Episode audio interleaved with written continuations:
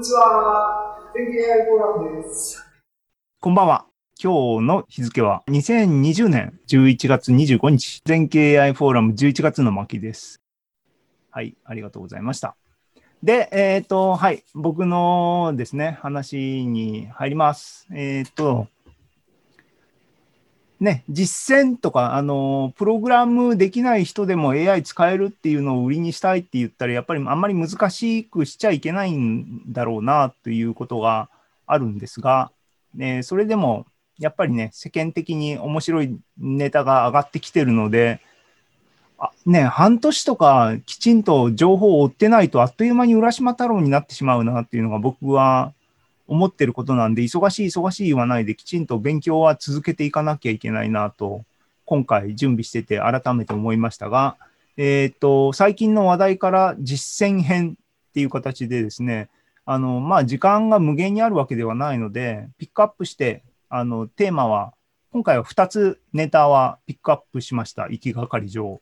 で、えっ、と、について実践的な視点から紹介して、時間が来たらそれで終わりにしようかなと思ってますが、はい。で、最近の話題として2つを取り上げたっていうのは、ビジュアル、えー、あ、違う、ビジョンだ。これ、ごめんなさいね。 Vision Transformer っていうやつと、えっ、ー、と、 BYOL っていうんですが、 Bootstrap Your Own Latent っていうこの2つのネタですね。これ、これ略して BYOL で BYOL って言いますが、えー、っとね、こっちの、あの、この2つを取り上げたいと思います。で、一応背景を簡単に、えー、説明しておきますと、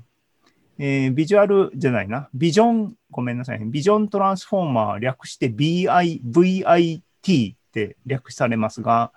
何ですかっていう話ですけども、これはトランスフォーマーっていうもののあの、足音が、えっ、ー、とですね、ディープラーニングの世界をですね、あの、っていうか、あれだな、ディープラーニングっていうものが、既存のコンピュータープログラムをどんどん駆逐していったっていうのがか、あの、過去5年前ぐらいの話かな。で、おコンピューターはディープラーニングすごいすごいっていう話がありましたが、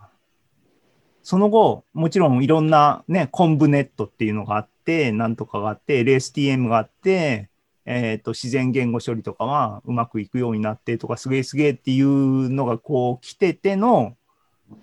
一つの最近の大きなブレイクスルーの一つであるところのトランスフォーマーっていうアプローチっていうのが、えー、Google さんかな？え、ー、と、によって、あの、提唱されたっていうか、ですね。その論文がこれなんですけども、Attention is all you need. アテンションさえあればいいと。あの、愛があればそれで全ていいの文字だと思いますが、2017年なんですけども、えっ、ー、と、このアテンションっていうのは何ですかっていうと、そもそもは、あの、NLP で、あの、翻訳とかですね、で、威力を発揮して、もうこれは定番だねって言われた LSTM っていうモデルがあるんですが、そこに、あの、アテンションっていうものを導入することで、文字、文章っていうのは、かかり受けみたいなんですね。遠くの、だから、あと、かかり受けとか、あと、認証っていうか、性別による、えっ、ー、と、受け方の違いみたいなので、遠くの関係みたいなのが、RNN とか LSTM でやっぱり難しいねっていう話があったのが、アテンションっていうものを導入することで克服できたっていう文脈で導入されたものなんですが、えー、実は NLP で、いや、アテンショ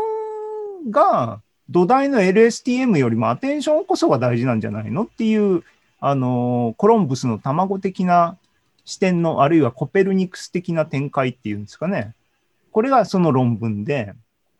OK って、アテンションだけでモデルを作っちゃえって言って、実際に作ってやってみたら、NLP で既存のモデルを全部淘汰しちゃったっていう出来事が起きたんですね。で、すげえすげえっつって、バートとかっていうのはトランスフォーマーベースの NLP の学習済みモデルとかだったりするわけで、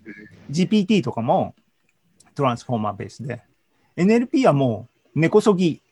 トランスフォーマーによって、あのー、最新の精度っていうのが出るようになっちゃったで。えっ、と、当然、あの、シーケンシャルなデータに対して非常に親和性が高い手法が Transformer なんですけども、で、音声、データの解析にもどんどん侵食していて、旧来の、えーと、ニューラルネットのモデルから Transformer ベースのものっていうのが、あの、 state of the art のあのモデルにななりつつあるっていうシチュエーションだけども、画像処理はやっぱり ConvNet が強いよねっていうシチュエーションが長らく続いてきてたんですね。っていうのは、さっき言ったように、トランスフォーマーはシーケンシャルなデータに対して強いんで、で、画像っていうのは二次元構造で、パターンっていうのを認識してて特徴づけられてるっていう形で、あなかなかね、トランスフォーマーすげえすげえって言うけども、画像はどうなのっていう状況だったんですが、今回、このビジョントランスフォーマーっていう論文が出て、彼らのその論文の中の主張によると、どうも、あのー、画像分類とかのタスクにおいて、あの既存のモデル、コンブネットとかをついにあの乗り越えたんじゃないかみたいな話で盛り上がってます。盛り上がってました。なので、ちょっとあの手つけとかなきゃいけないなっていうのをしばらく思ってたので、今回いい機会なんで、実践編としてですね、ちょっと触ってみようかなと思ったと。で、今回、あのね、プレゼンするにあたって、いろいろ映像とかですね、自分の記憶の、記憶って言ったらツイッターのしばらくのタイムラインとかなんですけども、死神がね、あの、ミーム、画像をね、あの、ツイッターって大体そうやって、あの、受け狙いのものがいっぱいあって、で、いや、今回のトランスフォーマーのネタで、CNN がついに、あの、トランスフォーマーに食われちゃうみたいなシチュエーションをキャプチャーしたミーム、あの、漫画があったんですけども、死神がね、あの、今まで RNN を、あの、首を切って、あの、LSTM の首を切って、次、ついに CNN まで切ったっていう画像を一生懸命探したんですけども、僕見当たんなくてですね、でも欲しいんで、あの皆さんどっかネネットのここにあったよとかっていうのをあの知ってる人がいたらあのシェアしてください。あので、もうここのプレゼンで使わなかったら今後一生使わないかもしれないんだけども、気になってしょうがないので、あの教えてくださいっていう話ですが、一応これ前振りね。あので、もう一個のあの、BYOL ですね。バイオールって読むのかな？は何ですかっていう話ですけど、もう一個のネタ。これは、あのいわゆる、えー、いわゆるっていうかですね、 self-supervised learning の手法の最新手法の一つです。で、 self-supervised learning っていうのは何ですかっていうと、えっ、ー、と、書いて字のごとくですね。自己、えー、自己教師学習か。日本語で言うと。だから、えっ、ー、と、ラベルデータを持ってない画像を山ほど持ってる人が、その束になってる画像をうまく特徴づけるようにモデルを学習するための手法というふうに言えます。これって結構、あの画期的っていうか、あのモデルをね、スクラッチから自分で書きたいと思ってる人たちにとっては、えっ、ー、と、結構役に立ちそうなことで、つまりデータセット作り、何が大変って、あの、ラベル付けなんですね。あの、 ImageNet がすごいのは、そのラベル付けをきっちりやりきってるデータ、きちんと管理されたデータセットを作り上げたことがやっぱり偉大なんですけども、それが画像だけあれば、ね、みんな分かってるように画像には当然似てる傾向、似てない傾向みたいなのがあるから、あの、そういうのをコンピューターに分類させて、あの、ラベルなしでもきちんと分類ができるようなモデルが作れるような仕組みがあればいいね、みたいなノリです。で、この BYOL は、えっ、ー、と、強化学習、もちろんね、アルファ碁で有名な DeepMind がですね、発表した最新の論文なんですね。なんで、強化学習とか、あのこの辺の教師なし学習とか、この辺の分野は、あの僕とかはずっとあのあんまり深入りしてなかったんですけども、結構発展してきていて、ここも手をつけなきゃいけないなと思ってたんで、今回いい機会だったんで、あのちょっと覗いてみました。で、ちなみに、えっ、ー、と、この分野僕疎かったんだけども、改めて調べてみるとですね、今年2020年っていうのは結構飛躍の年だったみたいですね。えー、で、1、2、3と3段階、ホップ、ステップ、ジャンプみたいな感じになってるっていうのを一応シェアしとくと、あ裏話的にね。えっ、ー、と、ググった結果論なんだけども、時間的に並べるとこれがホップですけども、ジェレミーさんがですね、あの、僕の大好きなですね、ファスト AI のジェレミーさんが、えっ、ー、と、今年の1月にですね、あの、ファスト AI に、まあ、ブログっていうかですね、サマリーの記事を書いていて、えー、 self-supervised learning っていうのは結構じ面白いよっていう話を1月の時点で書いてたんですが、ヤン・ルカンが教えてくれてとかなんとかって、ヤン・ルカンは Facebook AI のあのリーダーじゃないのかな？でもそこのに今所属しててガンガン進めてる人たちですけども、あのね、 self-supervised learning は結構いろいろ使われてるよみたいな話があってっていうんだけども、長らく匠の世界っていうか、すごく、あの、ラベルはいらないんだけども、あの、画像だけからうまくモデルが学習するように、前処理っていうか、画像の中で準備してあげなきゃいけないとか、いろいろ大変だったみたいです。詳しくはここの記事を読んでください。で、それが1月なんだけども、その後ですね、Google がですね、Google の AI ブログっていうのは、これね、きちんと僕は追うだけは追ってるんですが、4月の記事でですね、SIMCLR っていうモデルに関するあのサマリーのブログ記事書いてありますが、で、 SimCLR は、えっ、ー、と、 self-supervised learning の一つのブレイクスルーで、それまで結構ごちゃごちゃ難しかったのが、この人たちは、えー、 data augmentation 一般的に画像の分類タスクで広く使われている data augmentation をうまいこと細工することで、 supervised、あ self-supervised learning を簡単に、あのー、扱えるようにするフレームワーク、手法を提案してたんですね。で、これだけでも結構飛躍があのあって、すごく、すごいすごいって言われてたんだけども、この後に出てきたのが、あの、 DeepMind の BYOL だと。で、こいつのインパクトは何かって、ここでもすごい簡単化されたものがもっと簡単になって、えっ、ー、と、いわゆるですね、この Google さんのやつだと、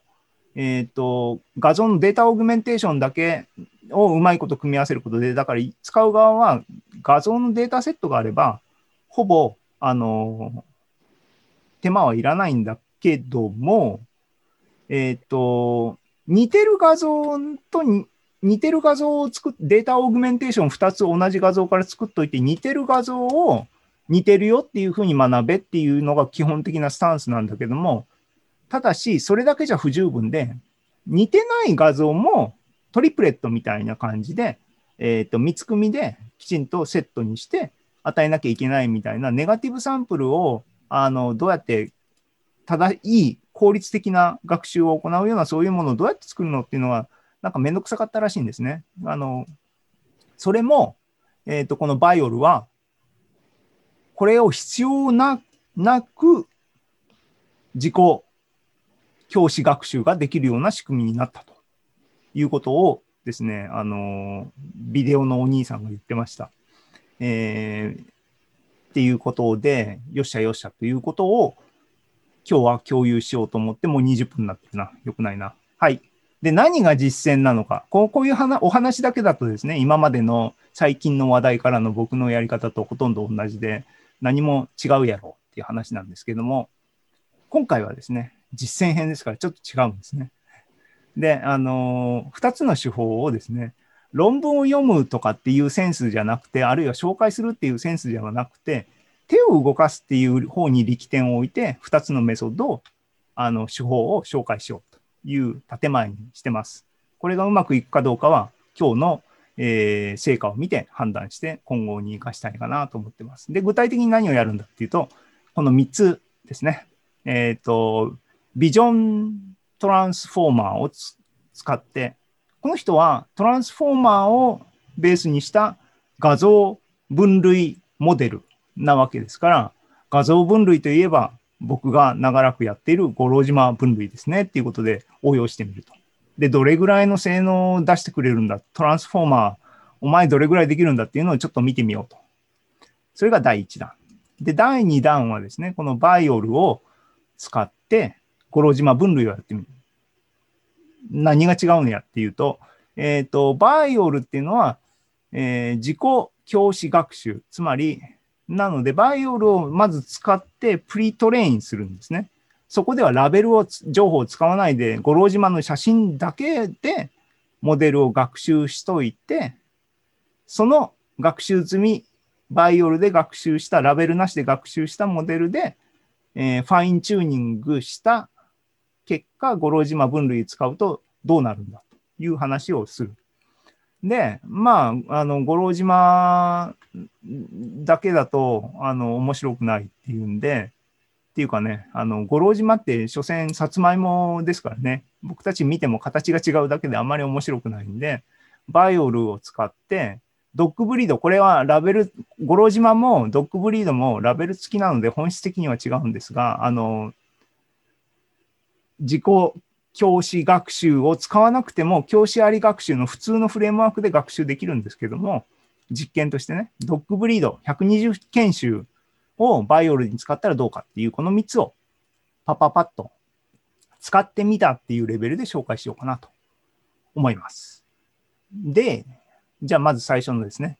Vision Transformer からいきます。22分だな。はい。えっ、ー、と、論文はさっきも言ったように、えー、あ、これ違うわ。これは、あの、まだね、学会に投稿されてるやつで、 OpenReview のに投稿されてて、著者等々はまだクローズの状態なんですけども、えー、トランスフォーマーをベースにした画像処理の、えー、モデル。で、なんかタイトルが煽りっぽくなってます。つまり、えー、画像処理には、えーと、16×16 のちっちゃい部分だけトランスフォーマーに食わせりゃ十分なんだみたいな、すごいあの挑発的なタイトルになってますが、さっきも言ったようにトランスフォーマーって基本的にシーケンシャルなデータを食って、なんか処理をするっていう形なので、画像もちっちゃいパッチンですね。切り刻んで、シーケンシャルにあのモデルに提供して処理をさせるっていうのはノリです。で、えー、っと、この人たちは公式のあの GitHub、えー、サイト、あ、Google リサーチってなってるじゃん。Google さんですね。あの Google リサーチさんの公式のですね、あの、GitHub のソースコードがあって、そこに Colab のノートブックが提供されてます。で、えっ、ー、と、試しに実行してみましたが、まあ、あの、実行すれば実行できますが、何やってるのかよくわかんないですね。実装があの、 TensorFlow っていうか、JAX っていうもので書かれてて、ここ僕よくあんまり familiar ではないんで、まあでも実践っていう意味では、あのコラボをガンガンガンってやって実践できたっていうんで、これでお茶を濁してもいいんですが、それじゃあつまんないだろうっていうんで、えっ、ー、と、ググったらですね、PyTorch 実装も、このルーシッド・レインズさんが提供してたので、この人の、あのね、サイトからソースコードをもらってきてですね、それこれですけども、この方の GitHub のサイトに Vision Transformer の PyTorch 実装がありますって言って、ここにあります。で、僕はさっき、あの、お兄さんのビデオでどうのこうのって言ってたのは、この人ですね。この人が、なんかディープラーニング系のものをいっぱい、ここにビジョントランスフォーマーありますが、僕が見たのは、バイオルのビデオの説明をしてるのがあって、あの、わかりやすいです。英語がわかる人はこれ見たら、ああ、だいたい論文読まなくても内容わかるかなって感じ。手抜きですけども。です。なので今から、えー、25分だったな。えっ、ー、と、実践っていうことで、この、この方のソースコードを使って、さっき言ったように、五郎島分類を、えー、 Vision Transformer でやってみようっていうのをやってみます。これ数学クイズの話だ。はい。 Vision Transformer で、えー、五郎島金時の分類をやってみようっていうノートブックです。で、まあ、パラパラとノートブックを、後でこれシェアするかどうか、あのね、五郎島のデータセットで共有していい部分とあどうなのかっていう部分があるんですけども、あの、状況を見て共有します。で、データセットはいつも通り今までの全景 AI で使ってたように、普通にデータローダーで、わーっていうふうにやりますが、モデルが、えっ、と、ビジョントランスフォーマーを使いますっていうことで、さっきのウェブサイトに、あの、GitHub からコピーしてきた、えーソースコードを使ってですね、これなんか見にくいな。ここがモデルの設定部分です。まあ、あのね、あの人様のコードを、ここにですね、GitHub のコード、サイトを見ると、使い方って優しくここまで書いてるんで、単にこれを使っただけですけども、だから、ユーザーからすると、これがトランスフォーマーベースだろうが、あの、今までの CNN でね、レズネットだろうが、関係ないんですね。だから、それを使ってやってみると。で、えっ、と、五郎島の、えっ、と、8階級の分類を、えっ、とい、いつも通りやりましょうっていう話です。で、えー learning rate finder をいつも通り回すと、まあ別に Transformer だからって何も難しいことはなくて、こういう挙動があって、僕だったらこの辺を取るなっていうんで、10のマイナス5乗を選択してるんだな。で、試しに、えっ、と、10 epoch 回してみました。で、結果ですね、31%しかいってねえじゃん。全然ダメじゃん。トランスフォーマーってなったわけですね。なりました。あの、で、なんか、あの、なんだ？もうちょっと、あれだ、えっ、と、ラーニングレートをですね、この辺まで、この辺になると爆発してるんだけども、ここなんていう保守的なとこを言わないで、一桁上げて、ここで、あともうちょっと長めに計算させてみたんですね。ダメ元で。えっ、と、20ステップ、20エポック。そしたら、やっぱスタートは30%ぐらいだったんだけども、ぐんぐんぐんと上がって、お、OK、五郎島62%ぐらいまでは上がったよと。これですね。で、オーバーフィッティングとかもしてなくて、あ、学習はしてるねと。Transformer。学習しとるやんと。で、まあ、ここまで順調にいったんで、あの、引き続き同じパラメーターで20エポックさらに繰り返してみようと思って調子に乗っていったんですが、60、 accuracy がですね、62%ぐらいから、えープラス20 epoch 回して、68%まで上がったんだけども、それぐらいかと。んで、ちなみに、ちなみに、レズネットを使うと何パーセントだったかな？具体的な数値は今ここでパッてないですが、えっ、と、コンベンショナルな CNN に全然勝ってないですね。今の時点は。で、まあ、あのー、1日ちょろっと40エポックぐらい回しただけなんで、これでダメって言うつもりは全然ないですけども、劇的にすごいわけではないなっていう感じで、ですが、えー実際に動くものが手元にすぐあるので、これは結構面白いんで、あの、引き続き調査していこうかなと思ってます。えーね、ビジョントランスフォーマー編は、えー実践は実践できたと。実践できたことで嬉しくなってるっていうことで、えー第1パートですね。終わり。です。えーやったことの1ですね、今のところ。で、じゃあ、あのね、バイオルに行ってみましょうっていうことです。